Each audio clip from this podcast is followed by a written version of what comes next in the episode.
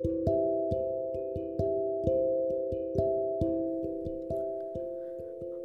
はようございます。お元気でしょうか？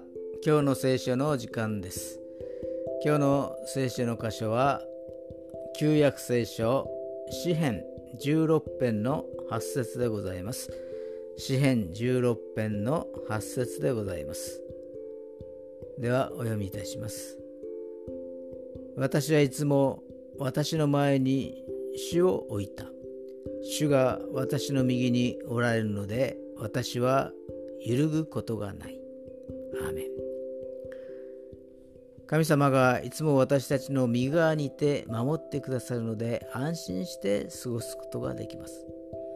と言っても現実には不安なことがたくさんやってきて眠れなくなるような日々もあります。